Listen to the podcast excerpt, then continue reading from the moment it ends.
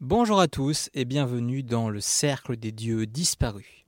Auteur de fantaisie et de fantastique, je partage avec vous le fruit de nombreuses années de recherche sur les mythologies du monde, un sujet qui m'a toujours fasciné.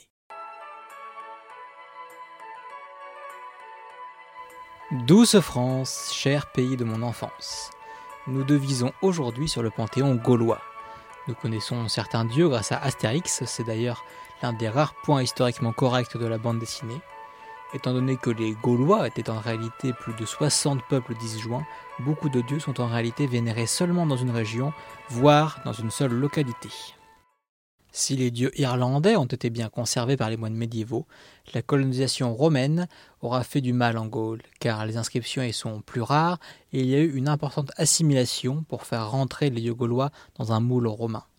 À noter enfin que certains dieux, les avatars des rivières notamment, sont apparus à la période gallo-romaine et ne sont donc pas authentiques. Pourtant, on ne peut pas décrier la période gallo-romaine car c'est une époque de l'évolution des Gaulois.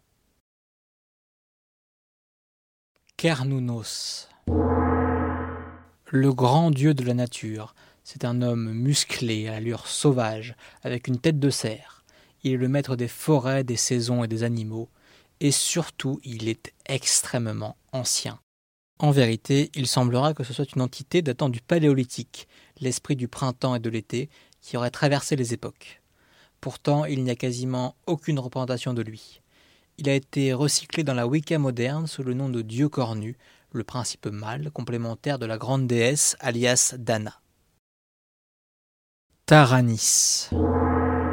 Dieu du ciel et de l'orage, on le représente avec un sceptre, des éclairs et une roue. Ses symboles sont l'aigle et le serpent. Avec Toutatis et Esus, il forme une triade qui protège les villages et les hommes.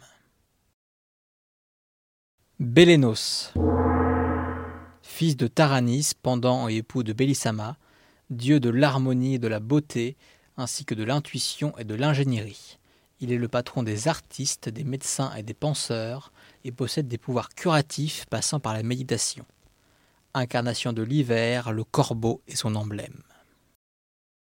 Bélissama littéralement la très brillante, déesse du feu et du foyer, épouse et pendant de Bélénos, elle est puissante et ancienne, dans son aspect guerrier, elle est la patronne des métallurgistes et des souffleurs de verre. Dans son aspect domestique, celle des tisseuses. C'est enfin une guérisseuse car elle est également déesse des sources thermales. Anna. Déesse gauloise incarnation de la Bretagne. Comme je vous le disais en introduction, beaucoup de dieux gaulois sont adorés localement. Epona. Déesse de la fertilité qui possède une patère et une corne d'abondance maîtresse des chevaux, elle guide les âmes vers l'autre monde, nommée Anven chez les Gaulois et les Gallois, à dos de juments blanches. Esus. Le dieu bûcheron, patron de l'humanité, protecteur des villages avec Toutatis et Taranis. Il est souvent représenté avec un taureau en train d'abattre un arbre dont sera faite une charpente. Rosemerta. La pourvoyeuse, déesse de la santé, femme d'Esus, son emblème ressemble à un caducée. Elle était vénérée en Bourgogne, dans les Alpes et en Rhénanie, où on la marie à Lugos. Toutatis. Le fameux, c'est le dieu de la tribu, président à la guerre et la justice. Il juge les âmes arrivant dans l'autre monde. Avec Taranis et Esus, il protège les villages et les humains. Incarnation de l'automne. Souxelos celui qui frappe fort, dieu de l'agriculture et des forgerons, gardien des forêts, époux et père de Nantosuelta. Son maillet magique fait de lui un artisan hors pair et il possède un chien-loup psychopompe. C'est aussi le maître des tonneliers et patron de la bière. En fait, il tient le même rôle que le Dagda chez les Irlandais. Il était surtout vénéré en Rhénanie, en Bourgogne et en Gaule narbonnaise, mais on a trouvé sa trace jusqu'à York. Nantosuelta déesse naturelle, maîtresse de la terre, des arbres, des vallées et des cours d'eau, épouse et paradre de Souxelos. Elle est représentée avec une maquette de maison dans une main et une ruche débordant de miel dans l'autre.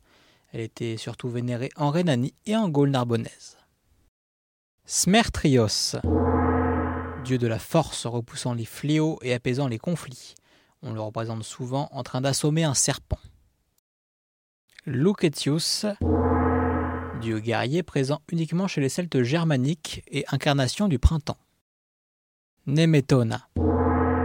Parèdre de Lucetius, protectrice de tout ce qui est sacré, le mot gaulois Nemeton, formé à partir de son nom, signifie sanctuaire. Elle est la déesse tutélaire du peuple des Némètes. Andarta. Déesse guerrière et reine des ours, protectrice de la royauté, vénérée surtout dans la vallée du Rhône et en Suisse. Elle est très similaire à la déesse ours Artio, qui avait son culte dans les mêmes régions. Aravn, dieu gouvernant Lanven, existe aussi chez les Gallois sous ce même nom. Il possède un grand chien psychopompe qui lui ramène les âmes en fuite. Arduina, Vosegas et Abnoda. Deux sœurs et un frère, dieux de la chasse et de la faune sauvage, à l'allure de lait et de sanglier. Ils incarnent les montagnes et les forêts de trois massifs auxquels ils ont donné leur nom, les Ardennes pour Arduina, les Vosges pour Vosegas et la forêt noire pour Abnoda. Dans son cas, son nom est porté par la montagne où naît le Danube. Borvo, dieu thermal guérisseur, parèdre et époux de Damona. Selon les endroits, on lui attribue d'autres noms, Bormo, Albius ou Moritasgus. Damona, déesse des sources et des rivières, parèdre et épouse de Borvo. Elle était vénérée surtout à Bourbonne-les-Bains, Bourbon-Lancy, Aignac-le-Duc et Alice Sainte-Reine, alias Alésia. Divona, déesse des gouffres et des résurgences. Culte attesté dans Lyon, la Côte d'Or, l'Ain, le Vaucluse, le Gard et le Lot, notamment au gouffre de Badiarac. Ouquetis, dieu forgeron mineur vénéré en Bourgogne, surtout à Alésia. Bergousia, parèdre d'Ouquetis, déesse protégeant des accidents liés au feu. Katubodua, déesse guerrière psychopompe, planant sous forme de corneille sur les champs de bataille et guidant les âmes vers l'Anven. Elle est l'équivalent des triplées irlandaises Matcha, Morrigan et Bove. Granos, dieu solaire de la beauté et de la guérison, établi aux confins des terres celtes en Rhénanie, autour de l'actuelle Aix-la-Chapelle, président aussi aux Fontaines, parèdre de Sirona. Sirona, déesse de la lumière lunaire, vénérée sur les rives du Danube, maîtresse des sources et des marais, patronne des jardiniers. Parèdre de Granos. Vezuna, déesse aquatique de la fécondité, initialement protectrice du clan des Pétrocores, à Périgueux, qu'il a nommé aussi Siana dans un avatar sylvestre. Cela dit, on a aussi retrouvé des traces de ces sanctuaires en Allemagne. Tello, dieu de la source où est bâti Toulon, mais on le cite aussi à Périgueux en compagnie de Vezuna alias Siena. Lugos, devenu Lugus avec les Romains, c'est l'avatar gaulois de Lug. S'il a un rôle très important en Irlande, ici c'est un simple patron de l'art et dieu du commerce. Il donne tout de même son nom à la capitale des Trois Gaules, Lugdunum, devenue Lyon. C'est fini pour le catalogue gaulois. Vous l'aurez sans doute noté, nous avons évoqué certaines régions plus souvent que d'autres, surtout l'est de la France. Cela retrace la densité de population romaine et donc d'inscriptions disponibles exception faite de la côte méditerranéenne qui subissait depuis plusieurs siècles l'influence grecque avant que les Romains la récupèrent et n'avait donc plus d'identité gauloise. On termine très rapidement avec des dieux mineurs, par exemple Sequana, l'incarnation de la Seine, et Socona, celle de la Saône, qui sont donc des dieux tardifs. Pour les Celtes germaniques, une déesse de la maternité vénérée à Trèves en Allemagne se nommait Aveta, et en Zélande, c'est-à-dire aux Pays-Bas, une déesse des voyages en mer baptisée Nealenia. Si vous cherchez sur internet, vous en trouverez assurément d'autres, mais je les ai écartés car je n'ai pas jugé l'information fiable, pertinente ou tout simplement intéressante. On se retrouve la semaine prochaine pour l'épisode consacré aux Gallois et aux Corniques.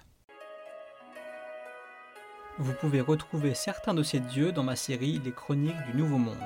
Elle retrace les aventures d'une jeune celte autour du monde à la rencontre d'une quinzaine de cultes polythéistes. Durant mes recherches, j'ai comparé plusieurs sources quand cela était possible et j'ai dû faire des choix, donc je ne prétends pas détenir la vérité sur les dieux que je vous ai présentés. Certains points ne seront sans doute jamais tranchés avec certitude. Si cet épisode vous a plu, n'hésitez pas à mettre une note et à le partager. À la semaine prochaine